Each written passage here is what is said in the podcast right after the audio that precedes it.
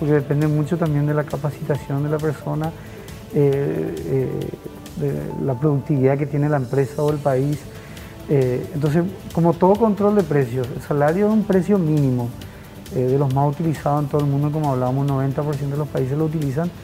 Claro, si el precio mínimo fijado, es decir, no se puede pagar un precio que, por, que, caiga por debajo de ese precio, ¿no? O sea, uno puede pagar un sueldo Solo por inferior, solamente por arriba.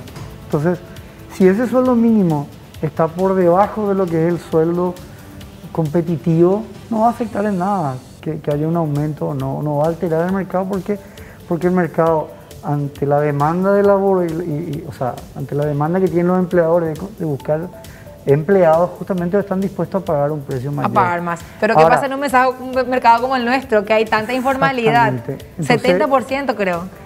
Exacto, y si tenemos también ahí los datos. Bueno, no te voy a interrumpir entonces, Alfredo, vamos a verlo en el paso a paso. por favor, Interrumpime. Interrumpime. Bueno, a ver, primero nos trajiste ya traer un gráfico, Alfredo, pero vamos a tratar... Un grafiquito para, para, para no perder la costumbre.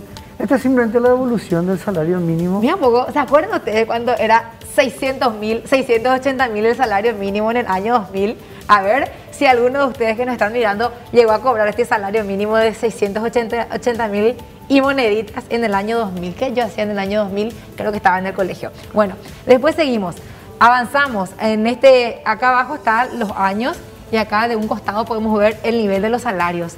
Claro, y en el eje derecho podemos ver lo que ha sido las barritas, las columnas que vemos, celeste, es el aumento que de, de guaraníes por año. Que fue teniendo cada año. Mira un poco, a ver si nos ubicamos acá en el 2011, por ejemplo, el salario estaba en 1.507.484. Vamos a saltar de, año, de, de, 10 en 10 y ahora 2011 estamos en 2.289.324. Fue la aprobación en julio de este año, ¿no? Muy bien. Y nos recordamos que el año 2020 no, no, no, el Consejo decidió no aumentar. Y esta ha sido la, la, la, variación interanual o la variación comparada al periodo anterior. Y como vemos, eh, eh, en el 2016, si no me equivoco, fue donde se decide indexar. Indexar significa eh, juntar digamos, el, aumento de la inflación, que básicamente es elaborado por un informe del Banco Central. Entonces, si la inflación en ese periodo de año, de junio a junio, fue de 4%, el Consejo, no automáticamente, porque debe deliberar otras cuestiones también, pero en teoría debería también aumentar un 4% la inflación. Eso es básicamente lo que estipula, digamos, la última ley. Antes no era así, antes creo que, que aguardaba hasta, tendría que llegar la inflación a un 10%. Cuando llegaba la, inflación a 10% recién se daba. Acumulada, exactamente. Esto es como la, la, evolución del salario mínimo en Paraguay y acá el siguiente cuadro. Eh, estos son algunos datos que... que ¿Qué es, la fuerza laboral? Empecemos por acá. ¿Qué es la fuerza laboral? Pero antes, antes, justamente para entrar en esa discusión del, del premio Nobel, como decía, mucha gente anda diciendo, ah, eh, eh, se aumentó el salario mínimo y se aumentó el empleo. Entonces es como que la, evidencia muestra que es, es, contrario a todo lo que se decía anteriormente. Pero bueno, el economista David Carica no, no, está diciendo eso. Lo que sí está diciendo justamente, como decía anteriormente, es eh, el valor que tiene digamos, el, análisis empírico para poder contrarrestar la teoría y, y, en cierta manera enriquecer esa teoría agregándole quizás nuevas variables, nuevas variables para el estudio.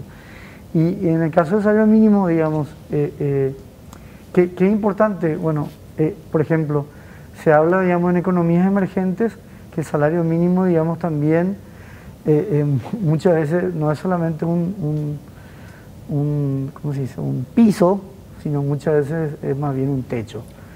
Y, por eso que hay otras variables que, que es muy importante analizar y comportar. Por ejemplo, si vemos algunos datos, estos son del año 2021, el segundo trimestre, nuestra fuerza laboral activa, digamos, la población activa es 3.410.000. De esa fuerza laboral, los asalariados son un 46%. Eh, el ingreso promedio, digamos, de, un empleado público en guaraní es 4 millones, 6 mil. Los, asalariados son los que tienen un... Son empleadores, no son ni cuenta propista, ni emprendedores. Son empleados. Son empleados. Ok. Entonces, no están los empleados domésticos tampoco. No están las domésticas. Bueno, entonces, menos de la mitad de esta fuerza laboral de 3.410.000 son los asalariados. que habla acá de 1.589.000. El promedio de ingreso del funcionario público, ¿qué es? Eh?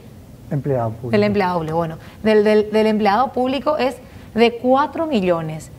Y el promedio de ingreso del empleado o el trabajador privado es 2.325.000 guaraníes. Exactamente. Nuestro salario mínimo, como vimos en el gráfico anterior, es de 2.289.000. Y esta relación es importante. ¿Cuánto, ¿Cuánto representa el salario mínimo en el ingreso promedio? Y vemos que para, para el ingreso promedio del empleado público es un 57%.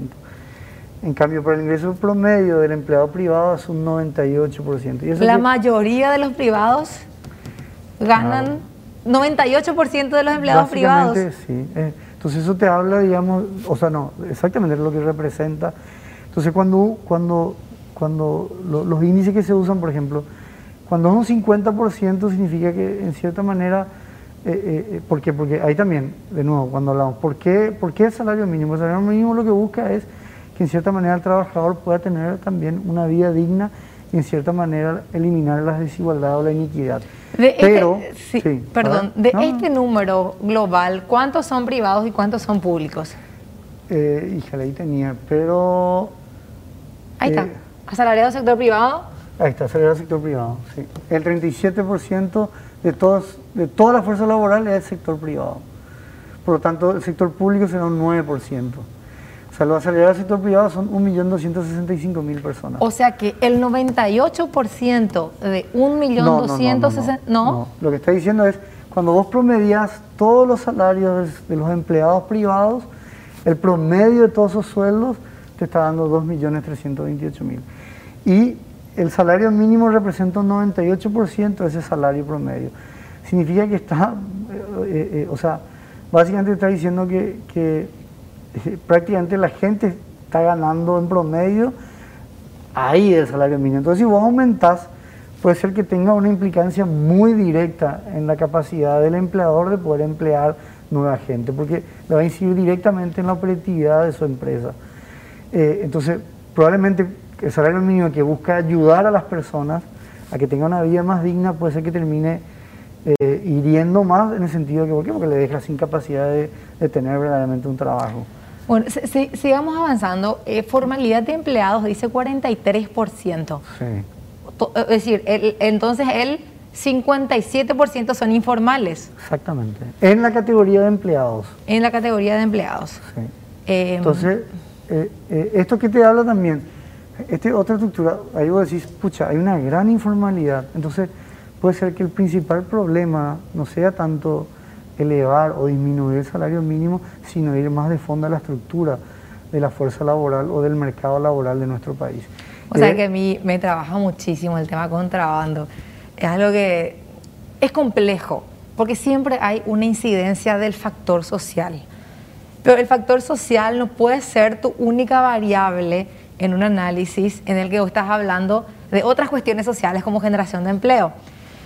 Hoy vos en serio te vas y recorres la ciudad y encontrás no puestitos de aceite eh, y, otros productos de contrabando. Vos encontrás una estructura enorme, un puestote de productos de contrabando.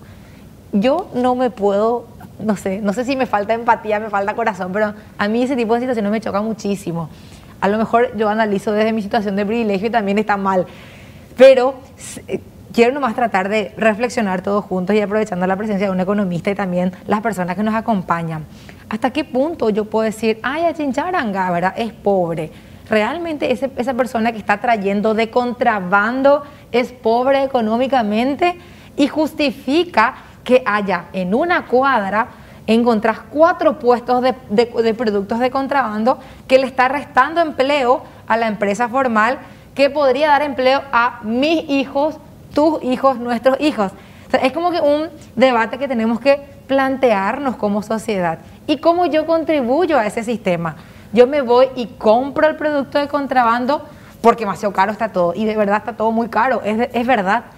Pero estoy dispuesta a renunciar a mi café de marca para reducir mis gastos o no estoy dispuesta a hacerlo y me voy y contribuyo contribuyo con el contrabando y soy parte del problema y después me quejo de que todo esté caro y de que no haya trabajo. Entonces, Realmente es muy difícil, Alfredo, no es Realmente sencillo. Es muy complejo y ahí, por ejemplo, vamos a cuestiones también macroeconómicas muy importantes, que es el capital humano, la formación. Por otro lado, lo que es también nuestro Producto Interno Bruto, o sea, nuestra productividad como país, eh, eh, eso va a aumentar mucho más en la medida que haya cada vez más industrias, ¿no es cierto? Para que haya más industrias tiene que haber mucha solidez macroeconómica, es decir, el inversor necesita invertir en el país y para invertir necesita seguridad en su inversión y sabe que va a recuperar en 10 años o más allá de 10 años, que son las grandes, entre comillas, industrias o actividades que generan un valor agregado. Eh, por eso que ahí es muy complejo y, por eso que a veces, digamos, eh, eh, como, como, vos mismo mencionabas, sí, puede ser que elevando el salario mínimo ayude a un cierto sector de la economía ¿verdad? o cierto tipo de empleados que se beneficia, pero quizás eso deja en el marco incentiva la informalidad a muchos otros a mucho otro segmentos, donde ahí, por ejemplo, vos ves, como decía, 57% de informalidad en los empleados. Eso para el Estado es un costo enorme futuro, porque esa gente en un momento va a dejar de trabajar por la vejez, no tiene seguridad social. O sea, no va a poder jubilarse y tampoco tiene servicios médicos. Exactamente. Entonces, eh, eh, creo que por eso es un, tema mucho más profundo y, en cierta manera vinculando al, al estudio del premio Nobel como muy importante, por eso en las encuestas o en el trabajo, con la decisión de políticas públicas, eh, eh, manejar los propios incentivos, digamos, ¿verdad? ya sea agregado macroeconómico a largo plazo, como también de repente lo que es la realidad. Eh, hay, hoy, hoy, por ejemplo, en, muchos países hay mucha literatura que habla, por ejemplo, de que un seguro de desempleo ya no es lo más eficiente por el costo, la relación costo-beneficio que tiene. Por ejemplo, mucho más ha, resultado mucho más beneficioso, por ejemplo, subsidiar a los desempleados con transporte, y haciéndole que, el Estado en cierta manera pueda... Reducir sus costos. Prepararles cómo se prepara un currículum vitae, eh, capacitarles cuáles son sus talentos y a qué tipo de industria tienen que apuntar o hacer de nexo entre ciertos tipos de mercados laborales con las capacidades de, las vacancias que hay. O sea, con, los elementos, con la tecnología que hay, creo que todo apunta a que podamos recoger mucho más datos. Y ahí está el último, uno de los tres ganadores del, del, premio Nobel, que es muy importante. Él, por ejemplo, habla que el trabajo empírico, no, eh, la importancia que tiene es que eh, eh, no es que vos tenés que juntarnos más datos y cuantos más datos tenés a valer, sino que es muy importante también determinar la causalidad, causa y efecto de las cosas. Y para eso uno requiere también una mirada muy importante del economista o del, o del que va a estar detrás de las políticas públicas para que vos puedas integrar verdaderamente cuáles son las variables que te puedan permitir solucionar eso. Alfredo, me gustaría poder avanzar en nuestra presentación. Fuimos un par de páginas y después en esta conversación. ¿Esos dos eran los últimos? Estos eran los últimos, exactamente. No te puedo creer que nos trajiste un montón de gráficos, Alfredo. Estoy humilde. maravilloso. bueno, entonces, Em, en conclusión, ya para, ir redondeando, eh, Alfredo, podemos decir que en una economía como la nuestra sí es o podría ser más perjudicial que beneficioso. Y, puede ser en cierta manera, eh, eh, o sea, como vemos con estos datos acá, creo que indicaría que, en vez de atender el síntoma, que puede ser la fiebre o el resfriado, quizá ir a la causa, digamos, y acá tenemos varios puntos como hablamos y, en este sentido, por ejemplo, de un mercado laboral completamente informal, la mayoría de esa gente informal, y si sumamos todo lo que son las empleadas domésticas, para ellos el salario mínimo es un techo, un sueño poder llegar a eso. Entonces, vemos que realmente la realidad de mucha gente eh, eh, pasa por, por, rozando, digamos, si querés, la pobreza o, un, un nivel de vida donde, imagínate, desde el lugar de ellos, eh, eh, gente que todo el tiempo tiene que estar pensando cómo llego acá, cómo llego acá, cómo vivo acá, cómo va a pagar esto, cómo, o sea, y, creo que ahí implica también de repente una formación del empleador también, ¿no? yo escucho mucho a, empleadores que dicen, claro, vos le capacitas, le formás y después se van. Entonces, esa rotación del empleo, que es un costo enorme para la empresa, quizás muchas veces también se soluciona dándole un mayor valor a través de un sueldo monetario. Sí. O incentivos, a veces. O incentivos que a veces no, es la plata, sino. El ambiente, por ejemplo. Exactamente.